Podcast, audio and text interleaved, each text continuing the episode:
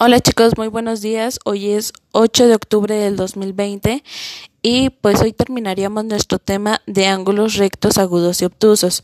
Como estuvieron escuchando en el audio, más bien en el video de la clase pasada, pues encontraremos cuatro tipos de ángulos. Cuatro tipos de ángulos.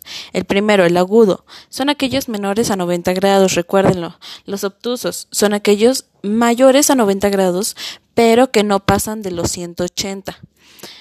Eh, los rectos son aquellos que miden 90 grados, siempre van a medir 90 grados, no más, no menos. Y los llanos son aquellos que están en 180 grados también siempre. Sale chicos, cualquier duda, pues ya saben, me pueden, me pueden mandar un mensaje, llamar, cualquier cosa. Todos, todos me pueden preguntar si tienen alguna duda. Si no recuerdan bien cómo están las formas de estos ángulos, pueden regresarse a la página 1 de su cuadernillo en matemáticas. Ahí van a estar siempre. Ahora, lo que van a realizar es la actividad número 3, el cual dice usa el material que se te envió y pega los ángulos con las medidas que se te indican.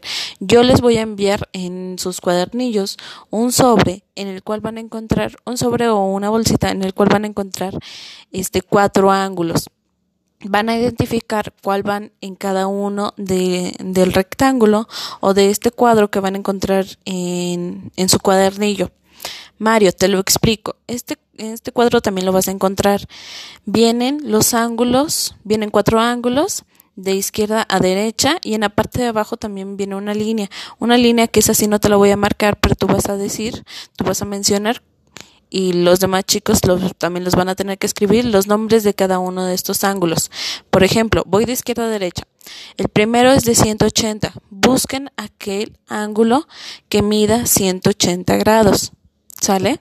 Pueden hacer uso de, de la información que tienen en la primera hoja de matemáticas o pueden utilizar su transportador. Ya por eso les expliqué cómo se utiliza. El segundo son 45 grados. Busquen el ángulo que mida 45 grados, ¿sale? Y luego ponen su nombre. El tercero mide 160 grados. Busquen el ángulo que mida esto y luego escriben su nombre en la parte de abajo. Y por tercero, por cuarto digo, es el de 90 grados. ¿Qué ángulo mide 90 grados? Y escriben en la parte de abajo eh, su nombre. ¿Sale chicos? Cualquier duda que tengan me pueden mandar un mensaje.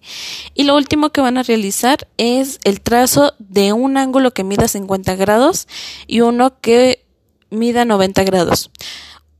pongan el nombre de estos dos ángulos y hagan uso por favor de su transportador. Si tienen dudas de cómo utilizarlo, mándenme un mensaje y yo se los vuelvo a explicar.